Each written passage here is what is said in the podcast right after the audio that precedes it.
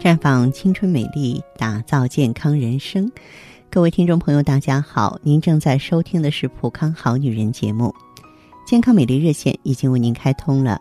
您有任何关于健康养生方面的问题，欢迎拨打全国统一免费电话四零零零六零六五六八四零零零六零六五六八，也可以在微信公众号搜索“普康好女人”，添加关注后直接在线咨询问题。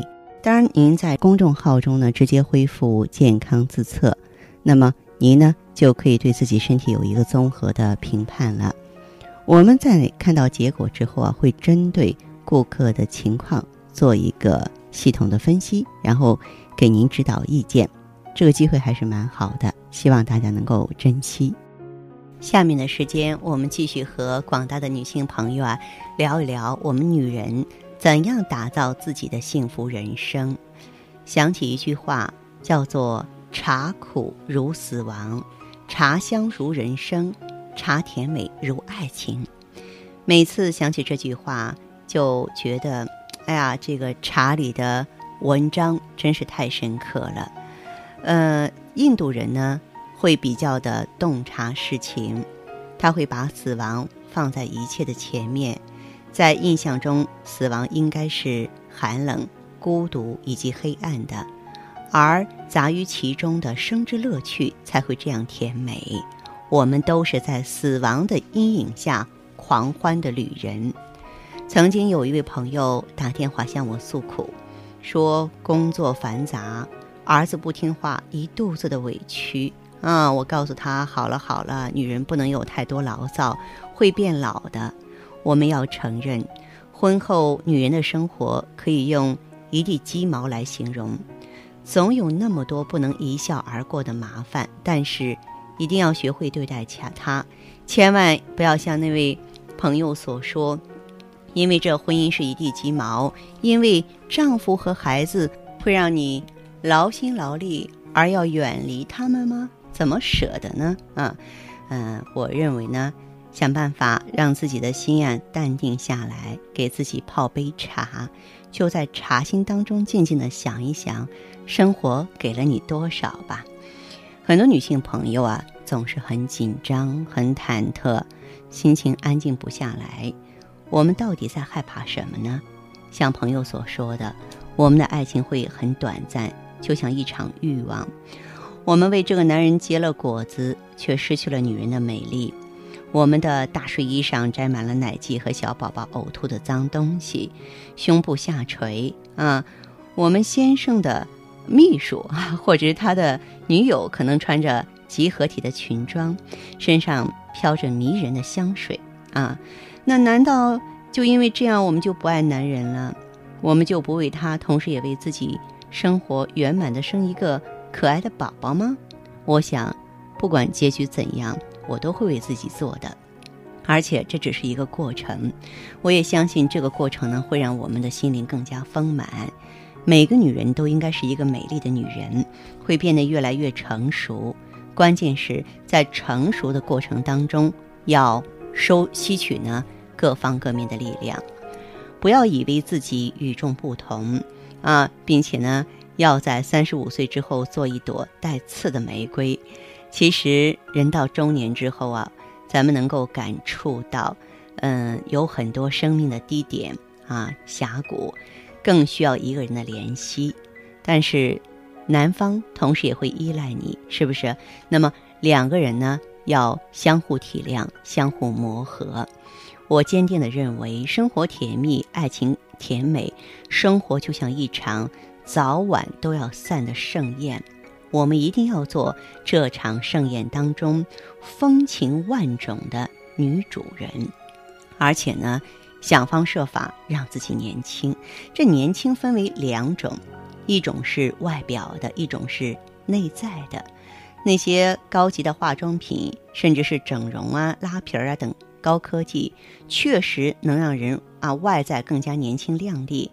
嗯，但是呢，我们如果说是懂得保养，由内到外的调理，我想那样的收获会更大。毕竟，女人不是光用来看的，还要生活，还要打拼。外在年轻固然好，看着赏心悦目，可是如果一个女人做足表面文章，却有着衰老脆弱的内脏骨骼，那吃亏的肯定还是自己。相反，内在年轻了，外表也不会差到哪里去。即使有几条小小的细纹，总体看上去一定也不错的。而且这受益者可是我们自己呀。拥有一张没有皱纹的脸，其实用处呢不是很大。相信随着年龄的增长，女人都会明白这个道理。啊，这个我们的心态乐观自信啊，遇到挫折能很好的去抗压，这个才重要。我倒是希望每个女人都重视养生，其次呢才关注美容，不要本末倒置。毕竟呢，外表美只能是取悦一时。身体才是自己的呀，咱们就多花些心思保养，身体才会回馈你。大病一场还没有痊愈，病中的话呢，你会感触到一些，也就是再美丽能干的女人还是要结婚，只有丈夫才会在我们生病的时候无微不至的照顾你。尤其是那些远离父母在外工作的女人，何况我们都不想父母为我们担心，更不会把自己生病的情况告诉他们了。和自己健康的身体相比，没有什么是更重要的啊！没有健康的身体，你工作做不了，想关心自己的爱人和亲人更做不到，反而让他们为我们担惊受怕，这怎么行呢？所以啊，有病要及时去看。千万不要扛着。当然，现在的这个生活呢，让人觉得非常的疲惫啊。这个我们呢，这个中医文化呢，把能量叫做气。我觉得呢，现代人不是能量不足，而是能量太足，足的多了出来。因为食物充足，嗯，包括高糖啊、高脂肪的食物啊，唾手可得。这都是保证体力所必须的。如果你缺乏微量元素，各种药片也是应有尽有。所以老是有人说一不小心就上火，那么火是人体内脱离了控制的能量，所以不是能量不足，是人啊控制不了它。能量需要涵养和控制，没有什么高深的理论，阴阳五行啊，此生彼刻，通俗人可能看不懂。但是有一个原则，你有掌握就可以了。就是涵养能量呢，需要身心合一；而控制能量呢，必须要学会张弛有道。咱们来说一下身心合一，这是世界上各种养生之道都奉行的方法。能量是跟着人的心走的。当人在吃饭的时候啊，身体能量本来应该聚集在消化系统。但假如此时我们还忙于应酬，则能量就向外散发，食物就不能很好的消化。